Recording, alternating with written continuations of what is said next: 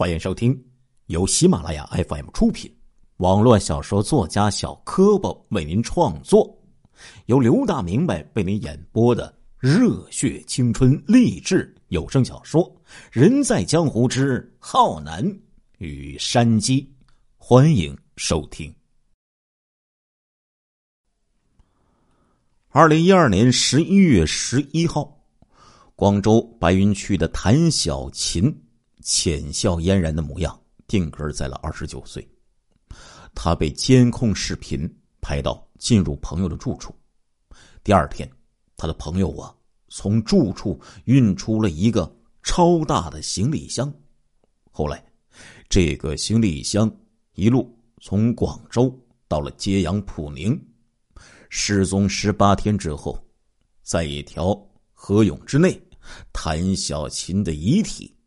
在用水泥浇筑的铁皮桶里被发现了。这几天呢，谭二妹、谭三妹进入大姐谭小琴生前的住处前，都会停下脚步。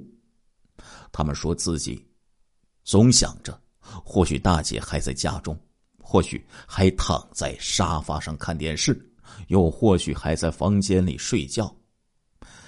但是。他们的姐姐已经去世了，还是用那样突然和残酷的形式。话说，在十一月十一号下午六点钟，最先给谭小琴打电话的是谭三妹。在哪儿呢？谭三妹像往常一样问大姐呀：“要不要回家吃饭？”我在外面。谭小琴没有多说什么，三妹也没有多想什么。晚上七点多钟，谭小琴的母亲呢打去电话，得到的回应是：谭小琴说和朋友去吃饭了。晚上七点三十分左右，发货物流打电话给谭小琴，他说呀，自己第二天会亲自去取货。谭小琴开了一个服装的小档口，但是生意呢非常的一般。晚上八点三十分左右啊，最后一个电话啊是打给谭小弟的。十一月十一号这一天是光棍节，小弟呢想让大姐帮忙啊买一点东西。此后，谭小琴的电话就再也没有接通过了。光棍节第二天，物流公司呢就告诉谭三妹说联系不到谭小琴了。三妹当时啊，并没有太在意。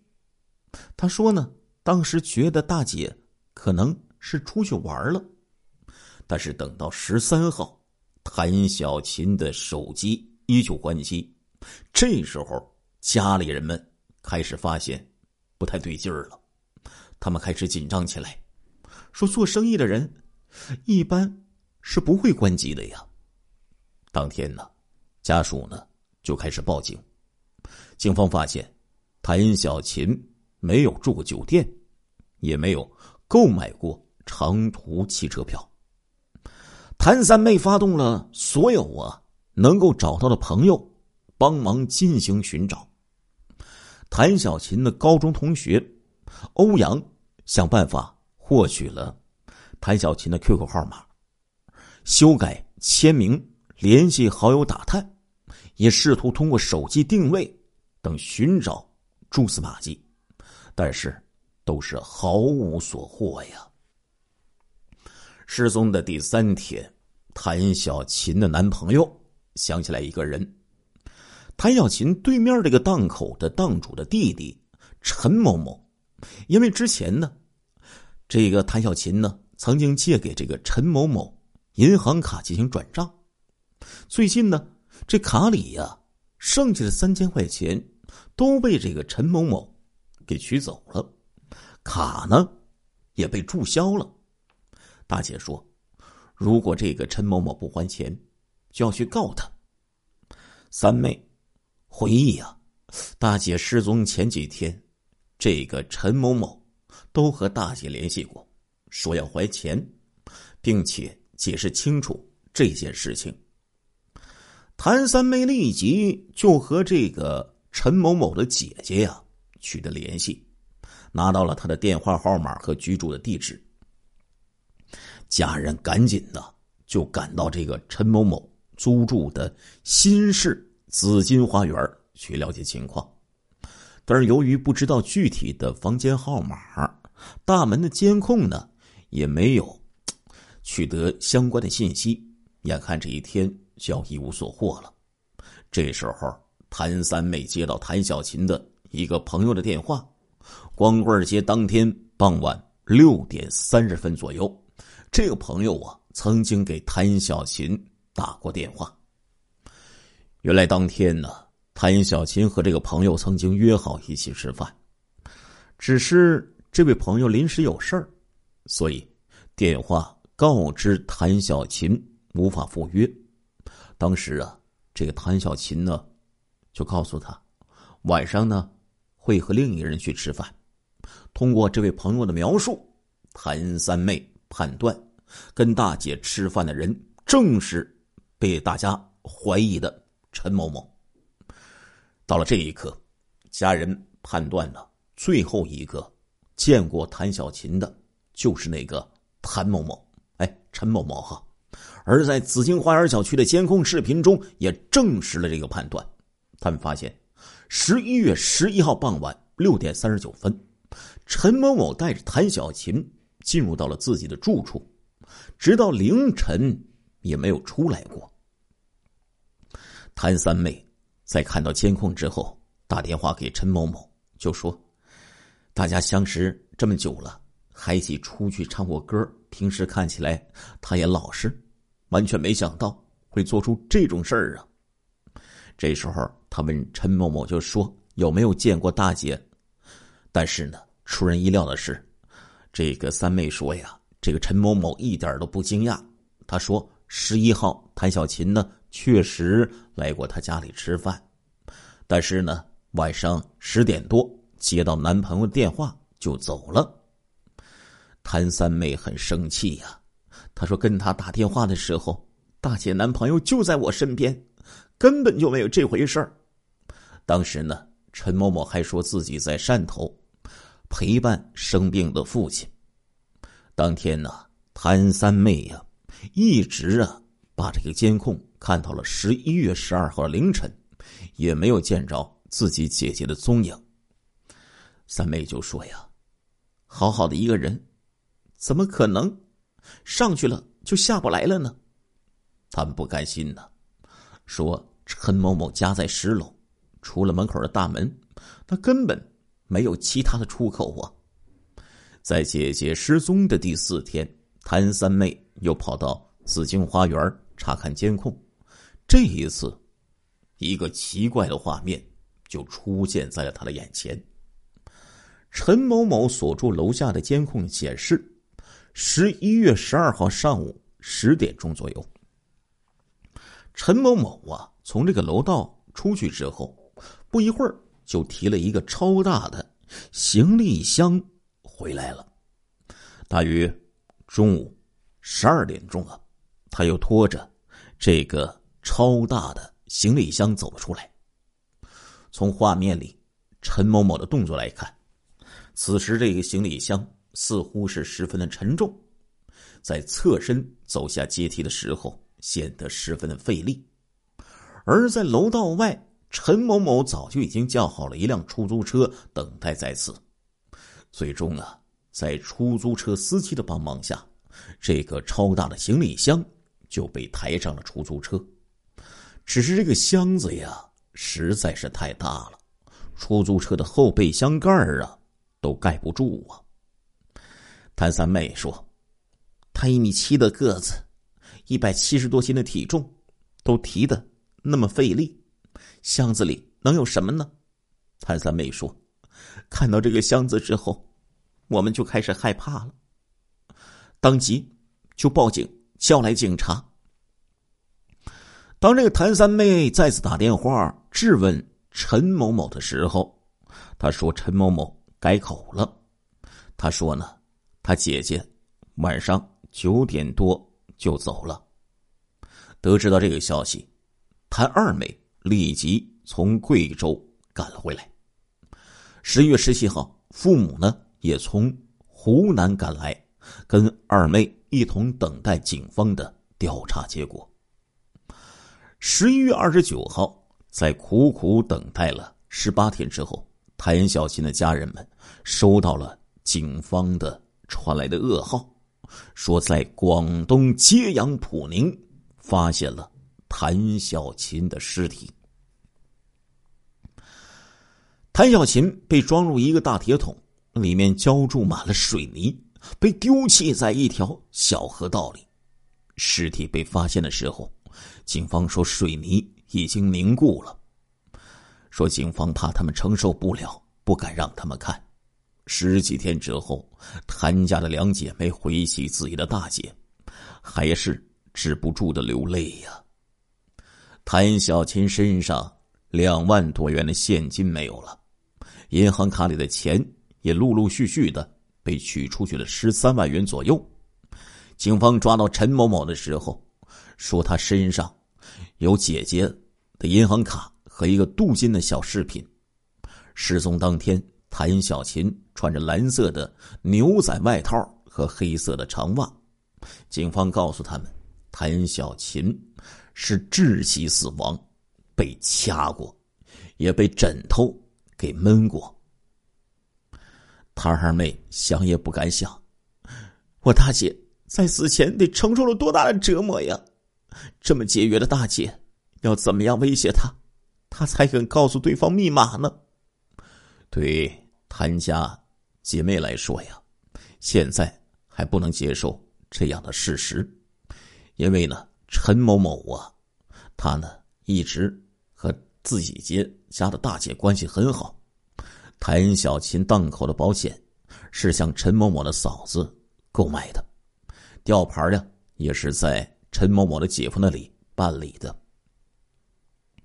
发现了这个超大行李箱的监控之后，陈某某每天呢都和谭二妹打电话，他一再强调啊，说你姐不见了，我也很着急呀，还说呀，你们不要搅得我不安宁，甚至呢向其家人保证绝对没有干过坏事谭二妹说呀。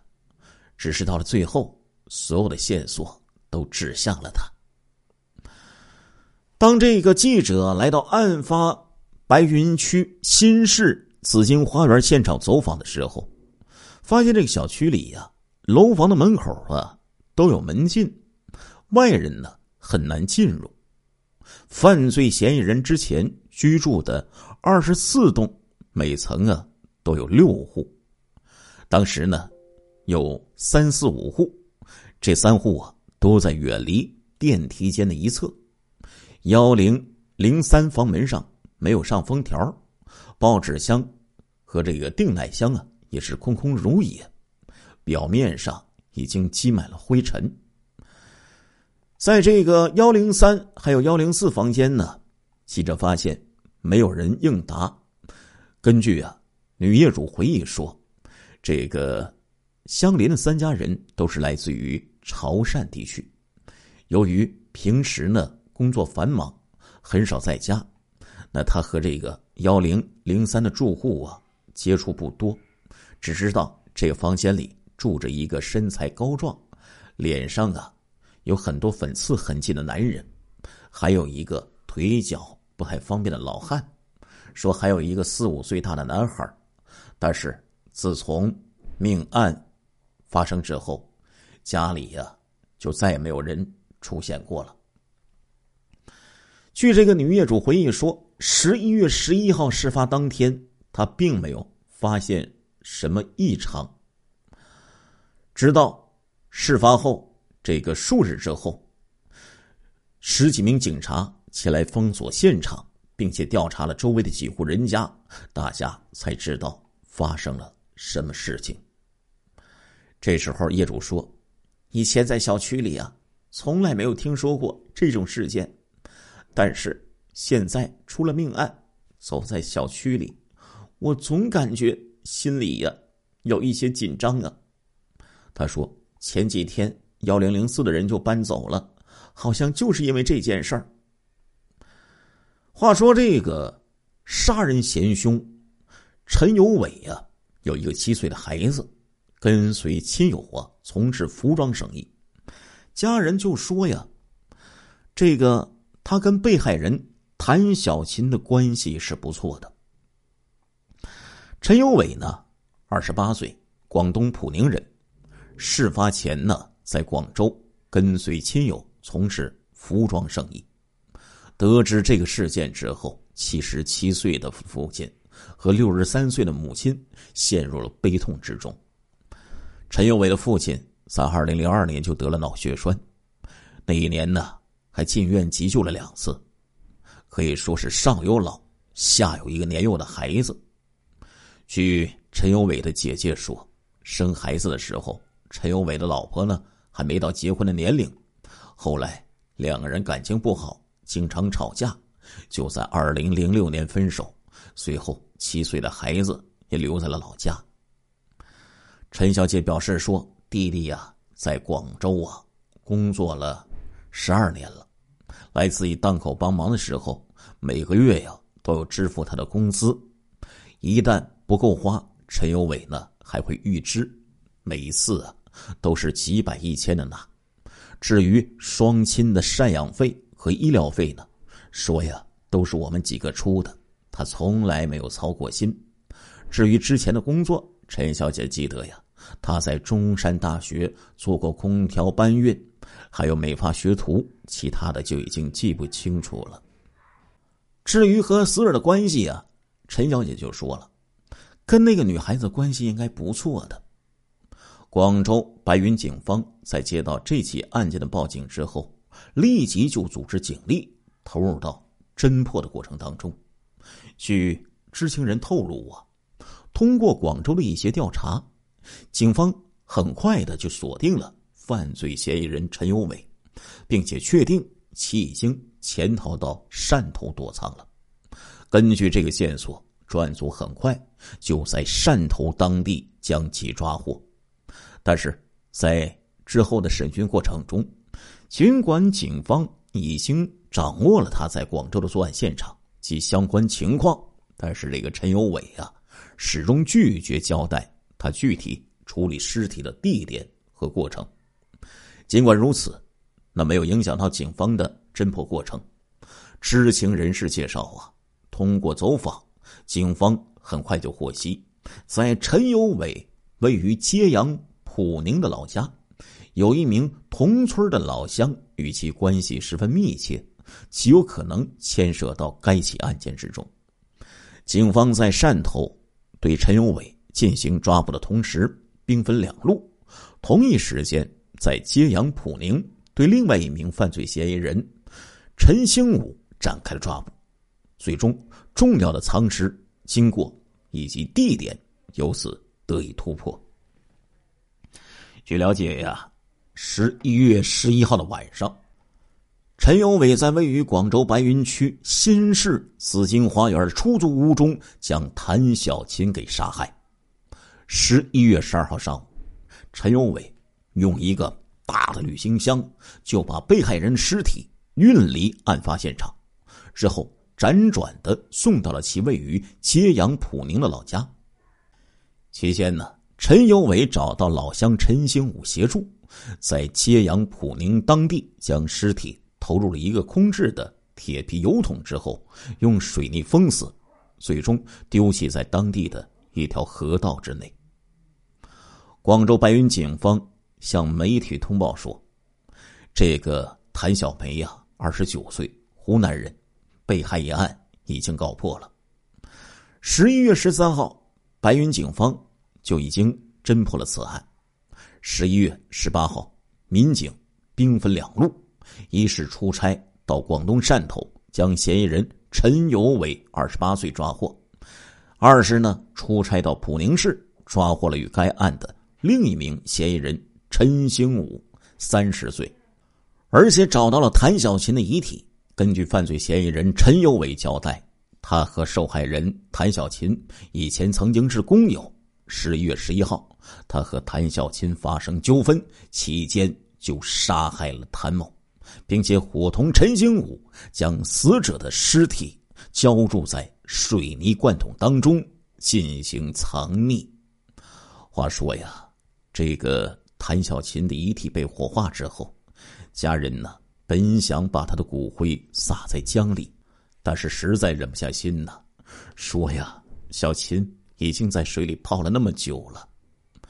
尽管故乡有个传统，说短命的人不能土葬，可是最后小琴的家属还是决定啊，将其骨灰带回故里，让他入土为安。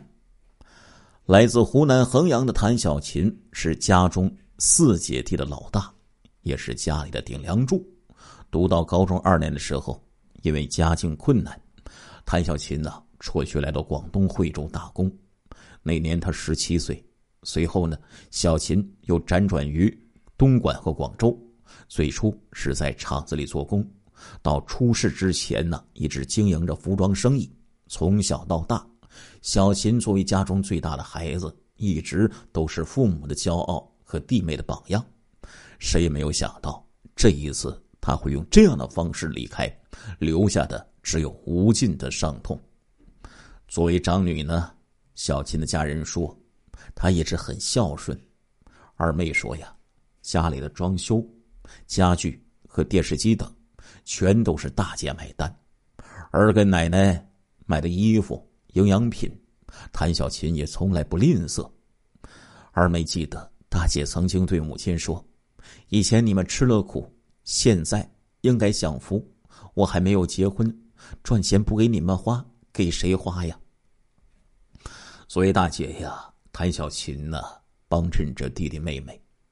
几年前呢，谭二妹远嫁贵州，小琴买了六千多块钱的床上用品，之后。又封了一个六千块钱的红包，因为妹妹嫁的远，要给妹妹长脸。结婚之后，谭二妹呢在贵州开了一家照相馆，小琴又放下广州的生意去帮了两个月的忙。今年三月份，谭二妹全家来到广州，小琴是全同全程的陪同，花钱也不心疼。二零零三年左右，谭小弟要买一台电脑。小琴也是二话没说就帮弟弟买了。作为亲戚呀，小琴可以说总是力所能及，能帮就帮。他曾经帮过一位堂妹找过会计工作，帮家乡开服装店的表妹拿过货，还借钱给有毒瘾的哥哥，只是担心他的孩子没钱上学。作为朋友，小琴是热心仗义。以前在东莞打工，月工资才两千块钱左右的他呀，见到朋友阿娜陷入到困境之中，就义不容辞的拿出一个多月的工资买下他手中积压的货品。阿娜来了广州，人生地不熟，为了帮助好友渡过难关，又是小琴放下手上工作，陪这个阿娜呀，就走遍了大中服装配料城。阿娜说。小琴这个人特别好，我们十年的友谊情同姐妹。但是此时，小琴的尸体在揭阳普宁被发现之后，家乡来了几十个人，为的都是送一送这个美丽善良的女孩。